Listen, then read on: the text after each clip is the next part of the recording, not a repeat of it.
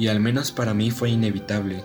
Conforme avanzaban los últimos minutos de la película, sentir una presión en el pecho, sentir impotencia y tristeza.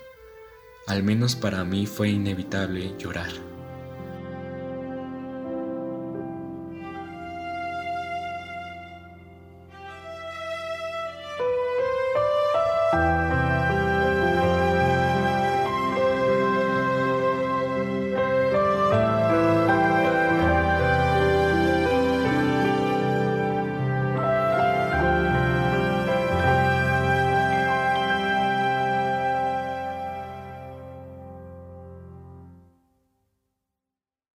Tal gente? Es un gusto para mí estar en un nuevo viernes en un episodio más de AnimeCast. Yo soy Eric y hoy hablaremos de Kimi no Suizo Watabetai, una película que es una montaña rusa de emociones y sensaciones para mí, la cual me encantó demasiado y más aparte de que vengo de verla por tercera vez, por lo que vengo con demasiados sentimientos encontrados y por ende tengo como que la trama de la película más fresca, por así decirlo.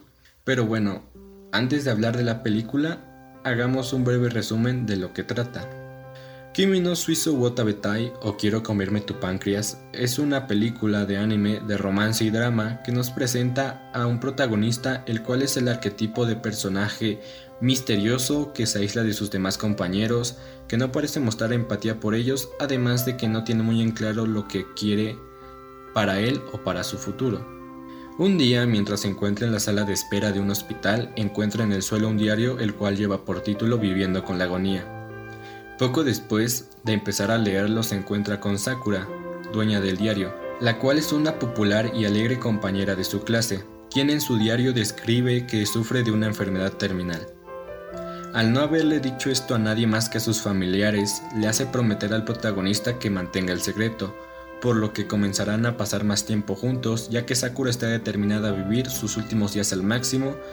Y no solo eso, ya que la alegría que transmite Sakura por la vida cambiará la misma vida del protagonista y su forma de actuar y de pensar. Es una película, a mi parecer, preciosa. Estéticamente es una animación decente, no, no hay fallos en su animación, al menos para la calidad que se suele exigir para estas producciones, ya que Japón nos tiene acostumbrados a deslumbrarnos con grandes obras cinematográficas como la famosísima Kimi no Nawa o Your Name, o una película que también se hizo muy popular y es muy reciente, es este, la película de No Game No Life Zero, maravillosa película, por poner ejemplos ya que cuenta con colores que ayudan a meter el ambiente correcto a las situaciones que presenta. O sea, no es que sea un experto aquí de paleta de colores y esas cosas, pero al menos, por ejemplo, en situaciones de desesperación, de desesperación o tristeza, los colores eran un poco más opacos, más fríos, mientras que en situaciones de alegría eran bastante vivos y pues ciertamente son detalles visuales que te ayudan a adentrarte a la historia, ¿no? Así como una banda sonora cuidada, que es simple pero es hermosa y, o sea, hay una, hay una canción de las bandas sonoras que creo que es el ending, que es realmente fenomenal, o sea, la letra concuerda muy bien con la película y yo al menos lo escucho y, y, siento un dolor en el pecho, digo, uff, es de, es de quiero comerme tu páncreas esa, esa soundtrack, ¿no? Pero bueno, al principio yo no tenía las expectativas tan altas con las que me fui al terminar la película porque claro, siempre debe haber una anécdota, ya que desde un inicio conoces que vas a sufrir en la película, enseñando el desenlace de la historia. Y ojo, esto no es spoiler porque sí pasa en los primeros minutos de la historia. Es más, es el con esto inicia la película, ya que muestran el funeral de Sakura, la cual es la protagonista de la historia y aunque este elemento ha sido utilizado varias veces, no solo por el anime, sino por grandes películas de Hollywood como Bajo la misma estrella, el ver que utilizarían la misma fórmula de un amor corto debido a una enfermedad terminal, ya sea el chico o la chica quien la tenga, no me llamó tanto la atención, ¿no? Porque, o sea, esto se ha visto en películas de adolescentes a más no poder y en lo personal no son el tipo de películas que me gusten. Pero bueno, o sea, decidí no menospreciar esta película y pues nada, pues me animé a verla. Quedé maravillado. o sea, estas son las únicas palabras que puedo decir de la película. ya que no esperaba que vaya a ser tan buena, o al menos para mí, o sea, tan emotiva, ya que la película te monta en una montaña rusa de emociones, como dije al principio, y a pesar de que ya se sabe el final, es muy disfrutable.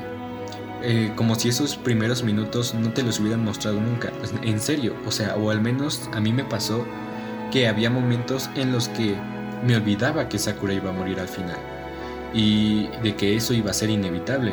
Y creo que en esto radica lo dramático de la película, ya que hace que te enamores de la historia de los protagonistas, de ese amor tan pasajero, que conforme avanzan los minutos es más y más intenso este amor, para saber que por más que tú quieras que queden juntos, no lo vas a conseguir. Por más que quieras que tengan una vida plena, no lo vas a poder evitar, porque ya está escrito. Aunque hubiera sido interesante ver un plot twist de esos que los japoneses se suelen aventar, pero no, no, no es así. y al menos para mí fue inevitable. Conforme avanzaban los últimos minutos de la película, sentir una presión en el pecho, sentir impotencia y tristeza. Al menos para mí fue inevitable llorar. Y eso es algo que me impresionó de esta película, que a pesar de lo simple que es y demostrar un argumento que no es para nada nuevo, me tocó el corazón. Me sorprendí ya que con varias películas de este tipo no he llorado a pesar de que se puede decir que entre comillas es lo mismo. Y por ejemplo con Kimi no Nawa o Your Name no lloré aunque su argumento es una genialidad y aunque el de Kimi no Suizo Watabetai no le llegue ni a los talones a lo que fue Your Name, simplemente no, no consiguió eso. No quiero decir que esta película no, eh, sea mala, sino que ciertamente sí hubo momentos en los que sí sentí igual una impotencia, una presión en el pecho, pero no consiguió tocarme el corazón como tal, ya que considero que al menos lo que tiene Kimi no Suizo Wotabetai es que tiene un contexto más realista y es más fácil identificarse con sus protagonistas o puede que sea más fácil relacionarlo a algo que sí pueda pasar Mm, a diferencia de Kimi no Nawa que tiene un toque de fantasía. Pero bueno, o sea, esto aclaro, Kimi no Nawa es fenomenal, igual a mí me gustó demasiado, pero quería meterlo ahí como un dato, ¿no? Y puede que sea cliché la película, sí, y que los personajes tampoco sean los más originales, sí, pero se desarrollan a lo largo de la historia de una manera fenomenal y ambos protagonistas funcionan como deben funcionar para que la trama sea interesante y haga que tú empatices más rápido con, no solo con ellos, sino con la película en sí. El protagonista, ya hablando de personajes, no me agradó, o sea, a pesar de que cumple con su fusión, como dije, no fue un personaje que me enamorara a primera vista. Fue demasiado neutro gran parte de la película, ya que se mantuvo introvertido. Ciertamente esta personalidad no hacía que afectara a nadie y ciertamente es la que hace que cumpla su función en la película, ¿no? Para que sea un poco más doloroso el final. Pero aún así me pareció algo injusto, ya que a pesar de que sabía de la situación de Sakura, se mantuvo así gran parte de la película. Parecía a veces que no le importaba lo que tenía Sakura. Y sentí que cumplía sus deseos nada más por necesidad. Bueno, al menos yo lo sentí así. Además de que tuvo que esperar ya casi al final para abrirse a Sakura, o sea, escuchar sus propios sentimientos y querer transmitirlos, pero lamentablemente ya era tarde. Sin embargo, quien se lleva la corona es Sakura, definitivamente, o sea, vaya personaje. Desde los primeros instantes te enamoras de su personalidad, de su forma de ser, cómo su optimismo es más fuerte que ese dolor, de saber que cada día podría ser su último día de vida ¿no? Ella es la que hace que la historia duela, ya que es una persona a la que tú ves y dices, no, me, no se merecía morir, o al menos no merecía morir en este momento. Y pues sí, ciertamente este es la actitud que debe tomar una, un personaje femenino que tiene una enfermedad terminal, ¿no? Porque de qué te sirve una historia romántica si tu protagonista no es, vaya, no, no interactúa tanto contigo. ¿no? Al menos sí, ciertamente igual sigue el mismo esquema de protagonista de este tipo de historias, pero me pareció fenomenal Sakura. Y que la trama gira en torno a la muerte me pareció genial, ya que trata el tema de la muerte y la vida muy bien, o al menos consigue reflexionar de manera decente sobre ese tema. Además de que nos golpea repetidamente con el diálogo directo la película, o sea, desde cuando un estudiante de secundaria elocuente expresa exactamente lo que siente, usando la narración y música adecuada que prácticamente dice, oye, esta es la parte donde se supone que debes llorar. Pero continuando un poco más con la historia, es eso, Sakura hace del protagonista su compañero de aventuras para cumplir sus sueños antes de morir, a raíz de esto se crean conflictos secundarios con los amigos de Sakura, ya que no comprenden el por qué ella está saliendo con el chico más raro del salón, como suele pasar en historias similares, creando conflictos con el protagonista de que, de que si realmente la quiere o no la quiere o por qué está haciendo lo que hace, ¿no? Pero falta un factor importante por explicar. Quiero comerme tu páncreas. Algo curioso de la película es el nombre que te están presentando, al menos si la encuentras con el nombre traducido, ya que rápidamente Quiero comerme tu páncreas se puede relacionar a que será una película de terror, de violencia o de gore, cuando es todo lo contrario, y el peso que le dieron a esta frase no pudo ser mejor. La frase de quiero comerme tu páncreas lo explica Sakura en los primeros momentos de la película, cuando ésta está hablando con el protagonista en la biblioteca sobre cómo en la antigüedad, cuando alguien tenía un dolor en el estómago o en cualquier otra parte del cuerpo, esta persona se comía la parte sana de la otra persona. Por ejemplo, si tú tenías dolor del estómago, te comías el estómago sano de otra persona. Rematando al final cuando ésta le hace pequeñas insinuaciones y al final le dice de manera directa, quiero comerme tu páncreas el órgano por el cual Sakura está muriendo lentamente. Dios, o sea, al momento de escucharlo sentí como algo me apuñaló, en serio, el saber que todo iba a recaer en eso y en cómo algo tan simple como esa frase iba a tener una gran importancia y más peso sentimental adelante. Y cómo decir básicamente quiero vivir, quiero vivir para estar contigo, porque claro, una persona puede vivir fácil sin su páncreas, con medicinas y con un tratamiento, pero puede vivir, ¿no? Y el decirle, quiero comerme tu páncreas, yo lo interpreté como, quiero comérmelo para estar más tiempo contigo, porque aprecio, mi vida, quiero seguir viviendo, o sea, su deseo de vivir fue tan fuerte como para decirle, quiero comerme tu páncreas. O sea, puede ser una frase muy sencilla para otros, eh, sin relevancia, pero al menos para mí tuvo ese peso sentimental y de que fue un buen título para lo que te quería presentar. O sea, la enfermedad terminal de Sakura era en el páncreas, así que, bueno, o sea, dentro de las cosas que me disgustaron de la película, ya tocando un poquito eso, fue el desenlace de Sakura, ya que uno se imagina que Sakura muere a causa de su enfermedad, cuando no es así. Es muy repentina su muerte, que es frustrante, ya que pasó en el peor momento posible. No voy a decir por qué, pero sí, al menos a mí fue frustrante, como que me entró un poco de rabia el saber cómo murió Sakura.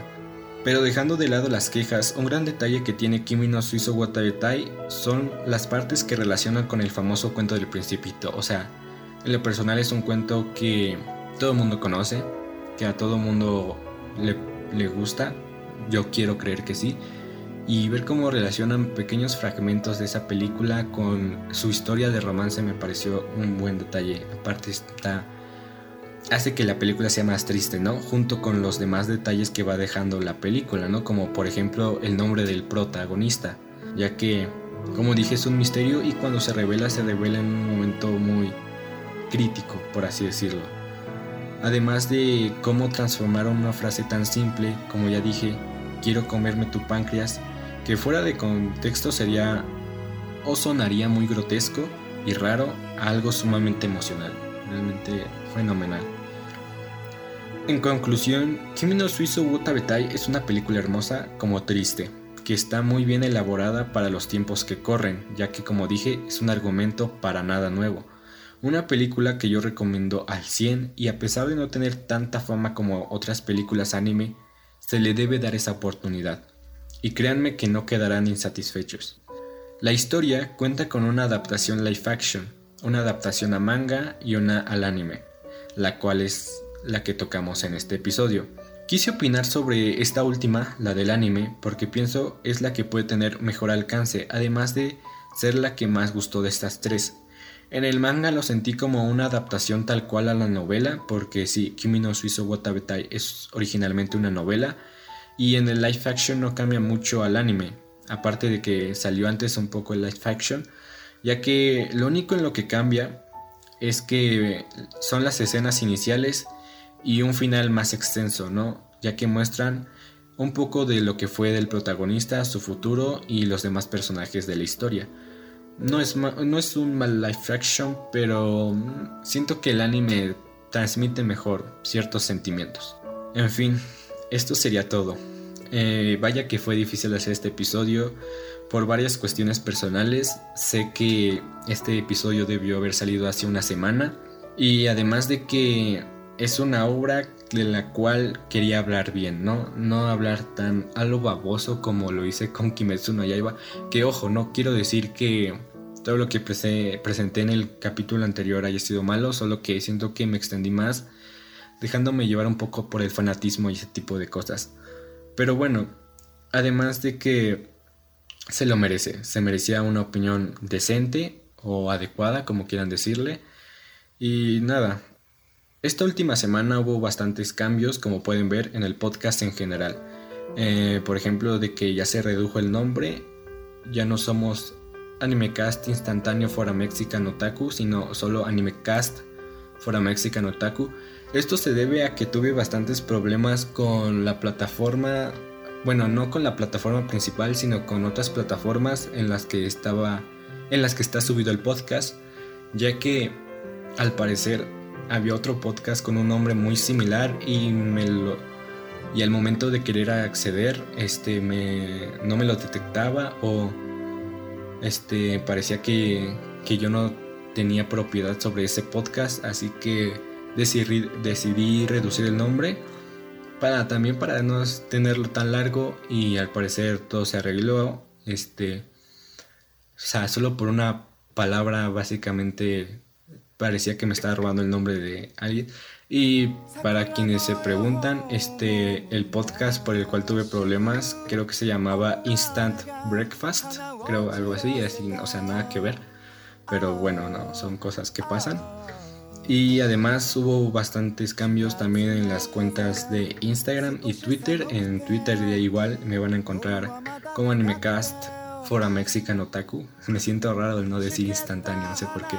Y en Instagram igual o me pueden encontrar ahora en Instagram como arroba acid-space, un poco mm, cambia del nombre, sí. Y en Twitter como arroba acid-web de Wabu.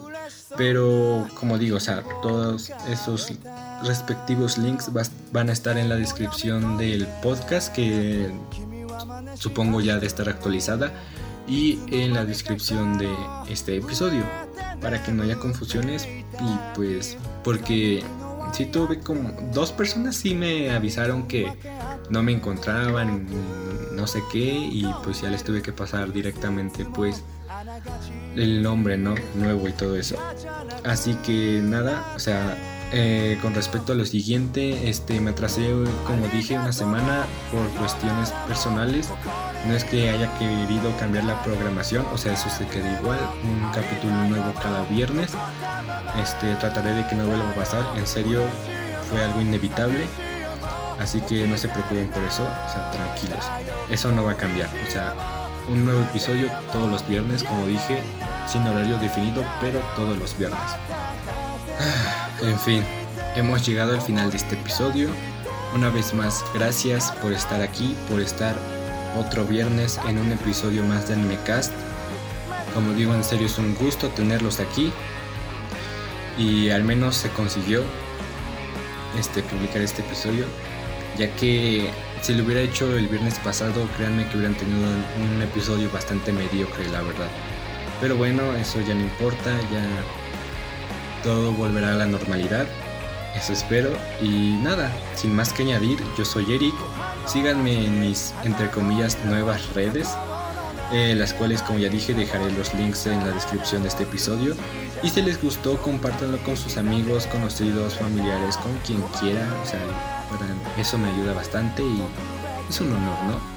Y claro, si les gustó también háganmelo saber para que esto me motive a seguir publicando más episodios de Animecast. Eso ha sido todo, yo me despido y nos estaremos escuchando el próximo viernes con un nuevo episodio. Hasta la próxima.